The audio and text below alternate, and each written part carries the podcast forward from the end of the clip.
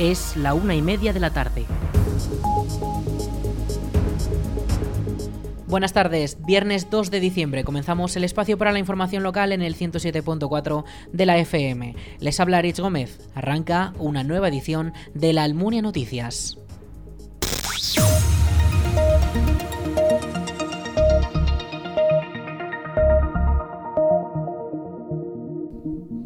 Los fondos Next Generation siguen llegando a la Almunia para mejorar los servicios que se prestan al ciudadano. La última novedad ha sido la ayuda del Instituto Aragonés del Agua, que ha financiado con estos fondos europeos la mejora de la red de abastecimiento y obras para la reducción de pérdidas de agua en los municipios de menos de 20.000 habitantes. Concretamente, la ayuda ha permitido actuar en la calle La Paz, cuyas obras finalizaron hace ahora casi dos meses y supuso la renovación completa de la red general de abastecimiento y de saneamiento. El ayuntamiento solicitó más de 54.000 euros para ello, lo que supone un 80% del presupuesto protegible.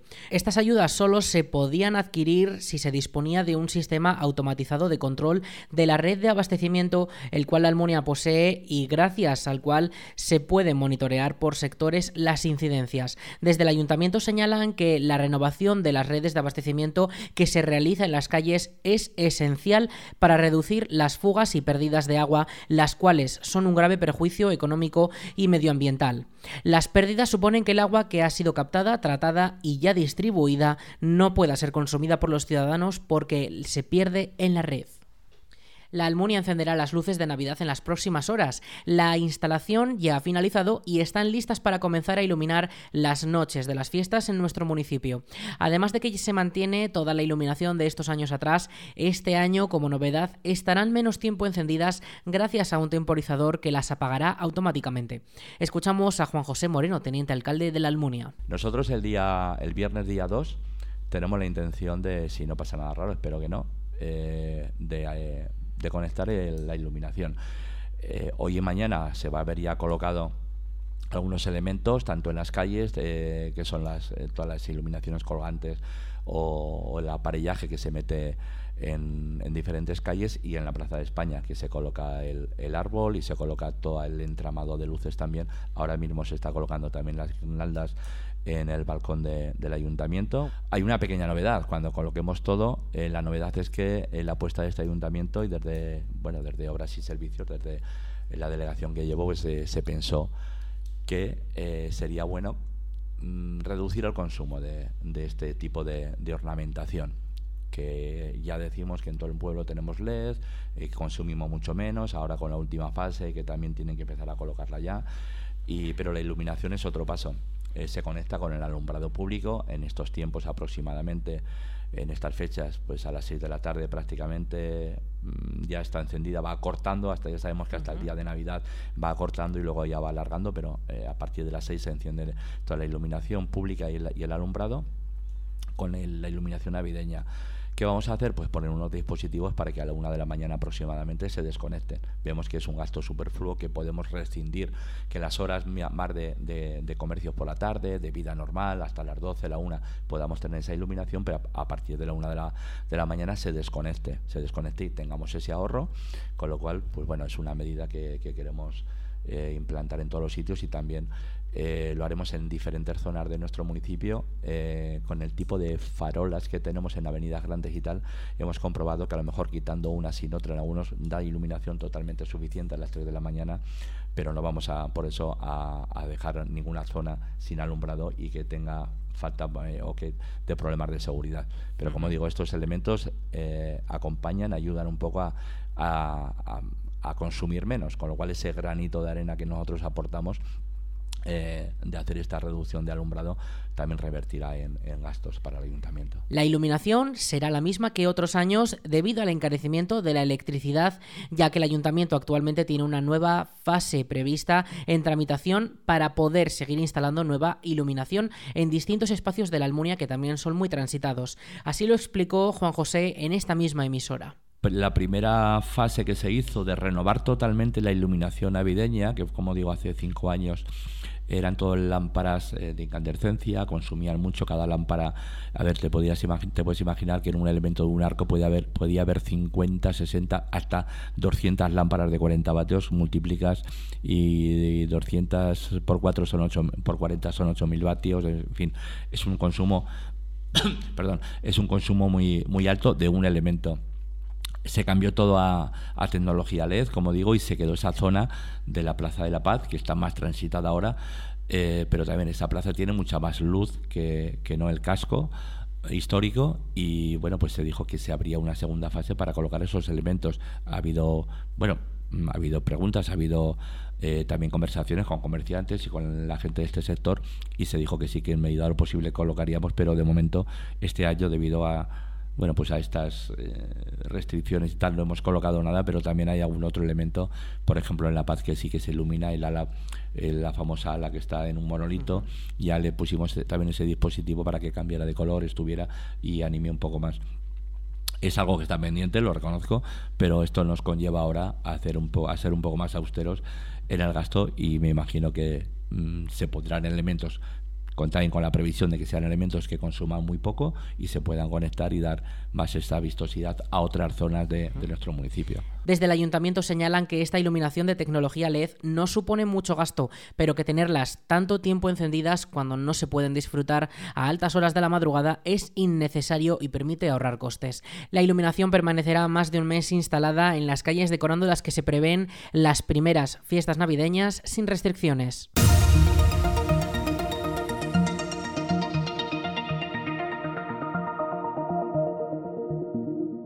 Este próximo domingo el Club Deportivo La Almunia se enfrenta al Club Atlético Monzón, donde intentarán repetir la victoria contra el Tamarite. Escuchamos a Diego Cabeza, entrenador del equipo almuniense. Bueno, pues de momento de una manera que, no habíamos preparado hasta ahora y es con la, con, la alegría y la satisfacción de haber conseguido una victoria, que eso, que, eso pues bueno, una vez que empiece el partido de, Monzón no, no sirve para nada, pero vamos, ya, ya te puedo decir que la semana seguro que la vamos a afrontar todos de una manera distinta, que, desde, desde, ayer que pito el partido, pues bueno, yo creo que, que la emoción de todo el mundo era pues un, alivio, un peso que nos quitábamos de encima y que eso nos va, nos va a ayudar seguro a trabajar de, de una manera distinta, con, pues bueno, con más tranquilidad, con más optimismo y sabiendo que ya, ya teniendo la certeza que sí, que somos capaces de ganar, que somos capaces de ganar en este caso a, a, un equipo que venía haciendo una, una de las mejores rachas en este inicio de temporada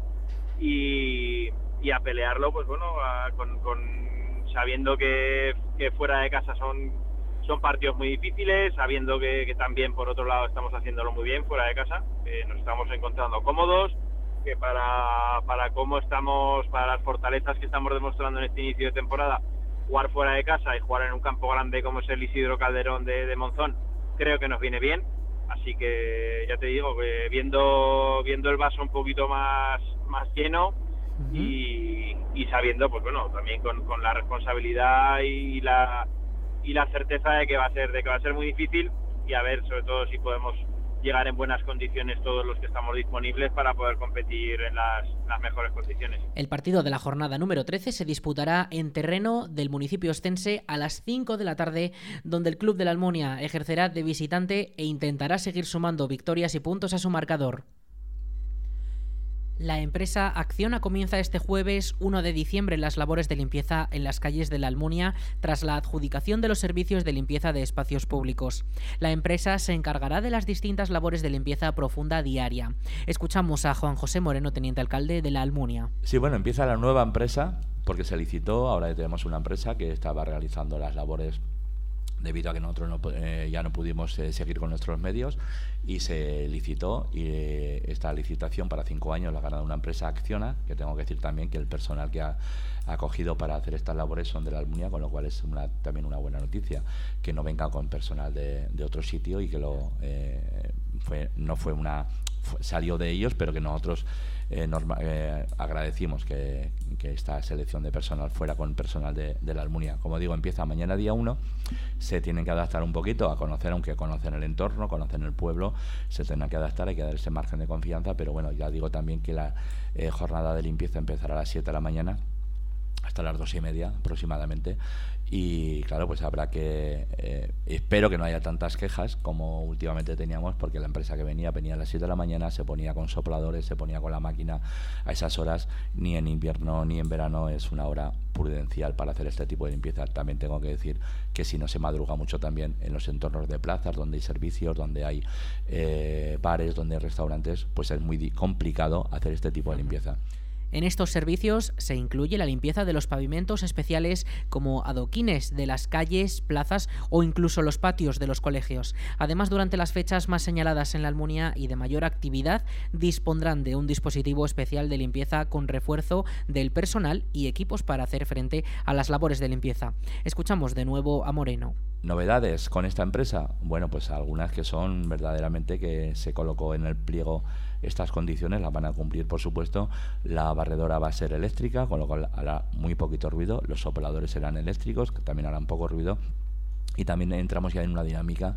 Tendremos limpieza los 365 días del año, en el turno normal durante la semana, eh, con incidencia el día del mercadillo, con incidencia también una vez a la semana en los colegios.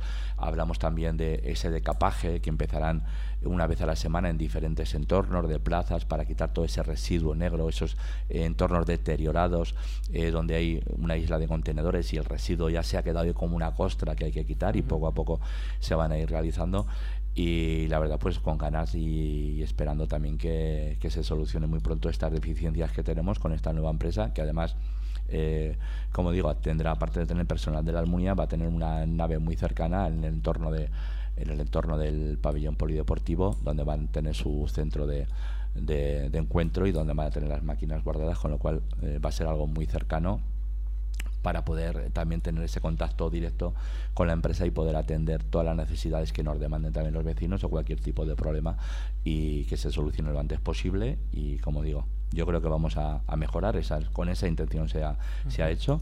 Y también lo traslada así la, la, la, empresa, con lo cual esperando ya disfrutar de esta nueva limpieza que como digo también será se implantará poco a poco, pero van a empezar ya al 100% con, con todos los medios y bueno, pues eh, nos adaptaremos. Viene mala época, como bien has dicho, eh, la poda, los árboles, las hojas que viene el invierno se caen y aunque pase la máquina y limpie las hojas o algún entorno, a la media hora, a la hora ya ha caído otra vez porque estamos en el tiempo, como bien dices, otoño, que ya sí. cerca del invierno, eh, y el árbol lleva su proceso y con el frío se acelera esta caída de hojas.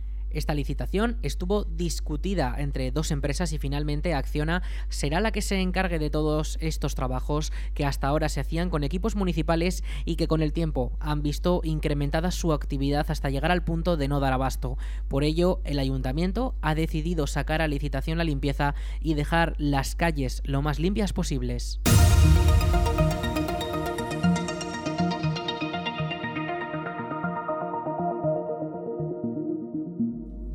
Este próximo sábado, el Salón Blanco de la Almunia acogerá el concierto por el décimo aniversario de Musecica, en el que podremos escuchar un repertorio de música folclórica, sonatas o el concierto de Brandenburgo, entre otras piezas.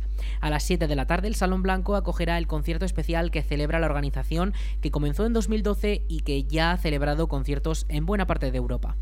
Desde aquel primer concierto en el Colegio Público de Educación Especial Rincón de Goya en Zaragoza, Musecica ha crecido y se ha consolidado a partir de un sueño, una idea que parecía inalcanzable, según relatan ellos mismos. Actualmente Musecica tiene sedes en España, Alemania, Israel y Suecia, además de colaborar de forma habitual con Austria, China, Finlandia, Francia, Países Bajos, Lituania y Polonia.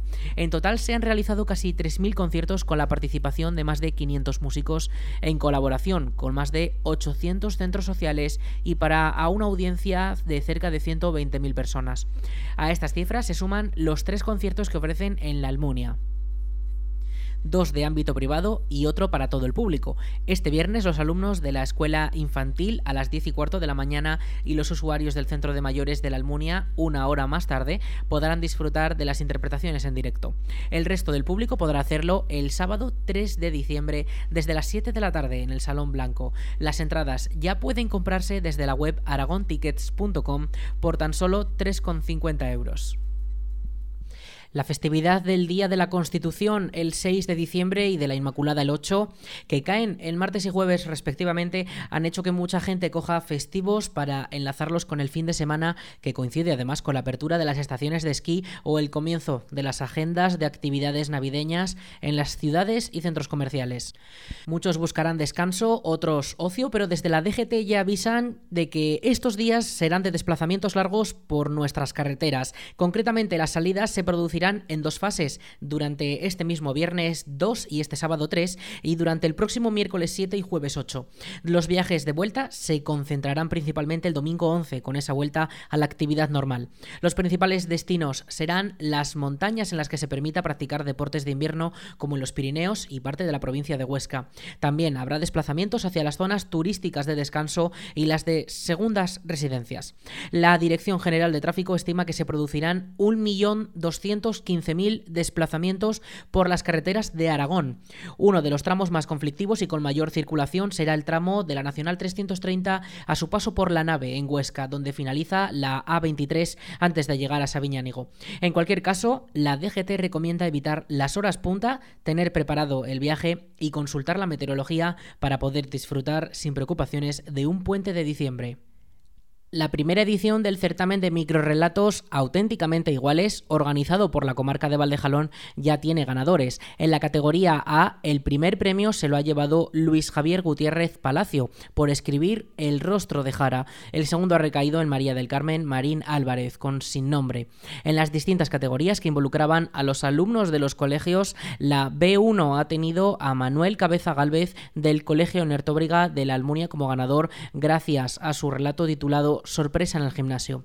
La B2 ha sido para Guillén Artigas Plaza del IES La Muela de La Muela con La Ayuda, la categoría B3 ha recaído en Andrea Sofía Circu del Colegio Salesianos de la Almunia con su obra La triste normalidad. Y finalmente en la categoría B4 ha sido Inés Latorre Tomei, la ganadora, con su relato el amor de mi vida del Colegio Salesianos también.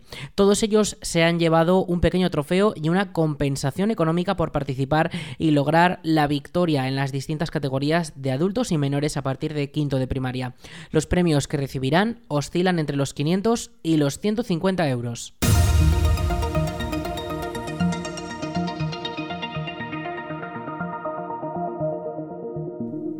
La denominación de origen cariñena celebra sus 90 años de vida con una nueva imagen que unifica el nombre de la entidad y su famoso lema El vino de las piedras. La letra ñ y el color verde como principales elementos identificativos toman el protagonismo en un nuevo logotipo que se ha desvelado en un evento especial celebrado en Madrid. Escuchamos a Antonio Ubide, presidente de la denominación de origen cariñena. Bueno, pues representa, eh, digamos, la integración entre lo que era nuestra marca promocional, el vino de las piedras, con el vino con el nombre de Ocarina. Hasta ahora, si, os acordáis, lo llevábamos separado. el vino de las piedras era una, imagen, perdón, que lo que hacía era potenciar nuestros vinos en base a un efecto valor que era el territorio, pero no estaba asociado con la marca de Ocarina. En ese estudio que luego os explicarán la agencia que lo ha hecho, lo que viene a decirnos el consumidor es que se tienen que integrar las dos marcas porque la, del vino de las piedras da más valor que la de Deo Carmina. Por tanto, lo que hemos hecho es integrarlas para que continúen un camino 15, 20 años más adelante las dos. Durante el evento también se ha reconocido la gran vinculación del vino de Cariñena con Alemania. Este país europeo ha recibido el galardón especial del 90 aniversario por ser el principal importador durante los últimos 25 años, con una cifra media anual de 8,2 millones de botellas. Así lo agradecía Christoph Wolfrum, ministro consejero de la Embajada Alemana en España. внимания.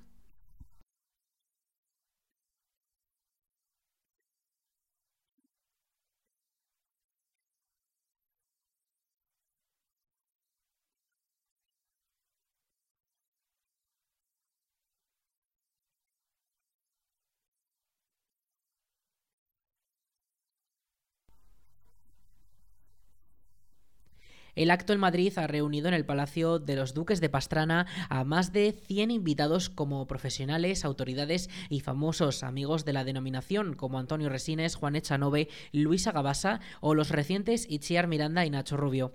Esta celebración continúa con la conmemoración de sus 90 años de vida, ya que la denominación de origen cariñena fue una de las primeras que se creó en España en 1932. Por su parte, el consejero de Agricultura del Gobierno de Aragón ha elogiado la capacidad de internacionalización de la denominación de origen cariñena durante las últimas décadas. Le escuchamos.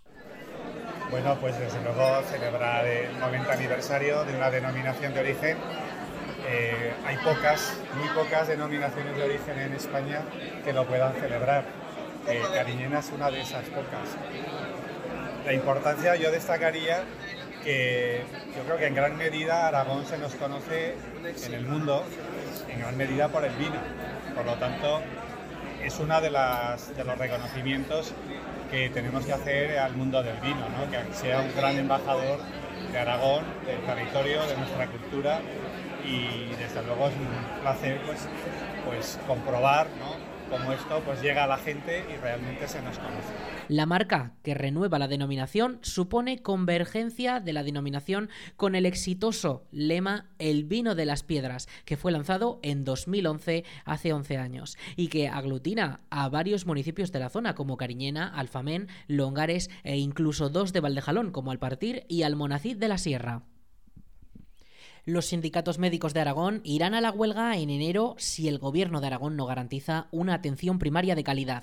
FASAMED y CESM Aragón comienzan sus movilizaciones ante la ausencia de medidas urgentes del gobierno de Aragón que reduzcan la, saturación de los centros de salud, el agotamiento de los profesionales, la sobrecarga en las consultas y el deterioro en la calidad del servicio que sufren todos los usuarios por la mala gestión de los responsables sanitarios. Leandro Catalán es el presidente de los sindicatos médicos de Aragón. Le escuchamos. Los sindicatos médicos de atención primaria de Aragón y el Comité de Crisis han decidido iniciar movilizaciones eh, em, para defender una atención primaria de calidad. Eh, se comenzará con una concentración el próximo día 13 de diciembre a las 17.30, una manifestación el 18 domingo a las 12 de la mañana y anunciamos también dos días de huelga para los días 23 y 24 de enero en caso de que no obtengamos una respuesta favorable a las, a las propuestas que hemos presentado al Departamento de Sanidad. Posteriormente se podrá valorar el iniciar una huelga indefinida. Las protestas comenzarán con una concentración el día 13 de diciembre ante la sede del Gobierno de Aragón. Seguirán con una manifestación ciudadana por Zaragoza el día 18 y, de no llegar a un acuerdo, desembocarán en una huelga general los días 23 y 24 de enero que podría ser más adelante indefinida. Los médicos demandan medidas en 10 grandes aspectos para mejorar la atención primaria, limitar las agendas, garantizar los descansos, desburocratizar, reorganizar las plantillas, mejorar la seguridad, conciliación, incentivar a los médicos rurales, condiciones laborales y retributivas, docencia MIR y aumentar el presupuesto. Los profesionales destacan su malestar por los repetidos e injustificados desprecios a su esfuerzo físico y psicológico por parte del Gobierno de Aragón. El último del propio presidente Javier Lambán esta semana, según señalan los médicos, que aseguró que a media mañana que aseguró que a media mañana las salas de espera de los centros de salud están vacías.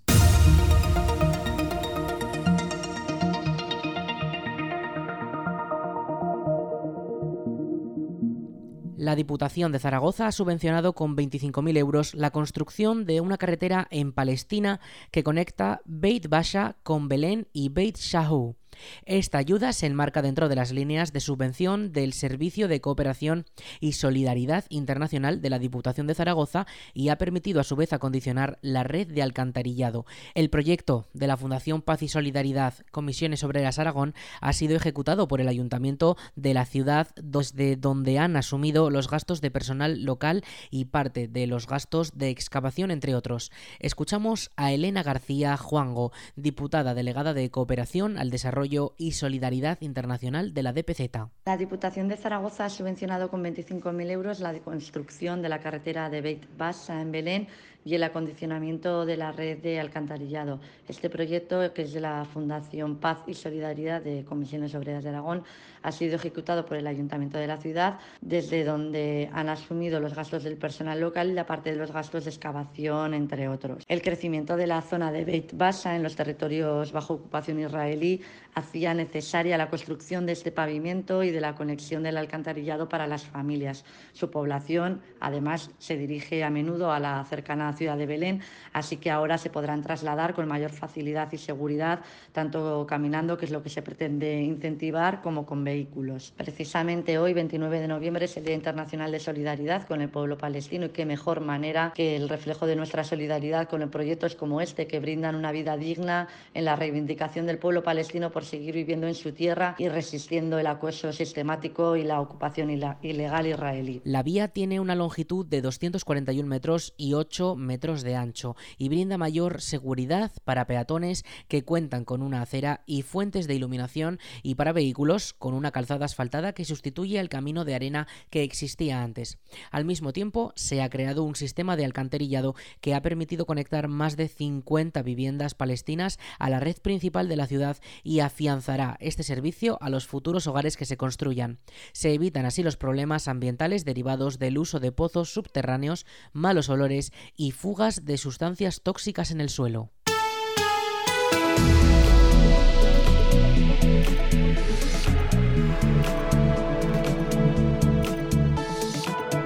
Vamos con la previsión del tiempo para este viernes 2 de diciembre. Cielos despejados que comenzarán a nublarse de cara a la tarde ya cuando no tengamos tantas horas de luz. Una máxima de 9 grados con una mínima de 0 grados, eh, que se repetirá también este próximo sábado 3 de diciembre. La cota de nieve bajará, eh, comenzará a descender. Eh, mañana la tendremos en 800 metros, por lo que podríamos ver algunas montañas nevadas en los alrededores de la Almunia, porque también caerán precipitaciones, sobre todo de cara a las horas de luz y con un 70% de probabilidades. Tendremos 8 grados de máxima y luego el domingo subirán esas temperaturas, tendremos 10 grados de máxima y 2 de mínima. Continuarán las lluvias durante la mañana, pero de cara a la tarde se mantendrán solamente los cielos nublados. Y de cara al puente sí que podemos destacar que estarán presentes esas lluvias. Llega ese frío aunque subirán las temperaturas ligeramente porque podremos registrar hasta una máxima de 20 grados.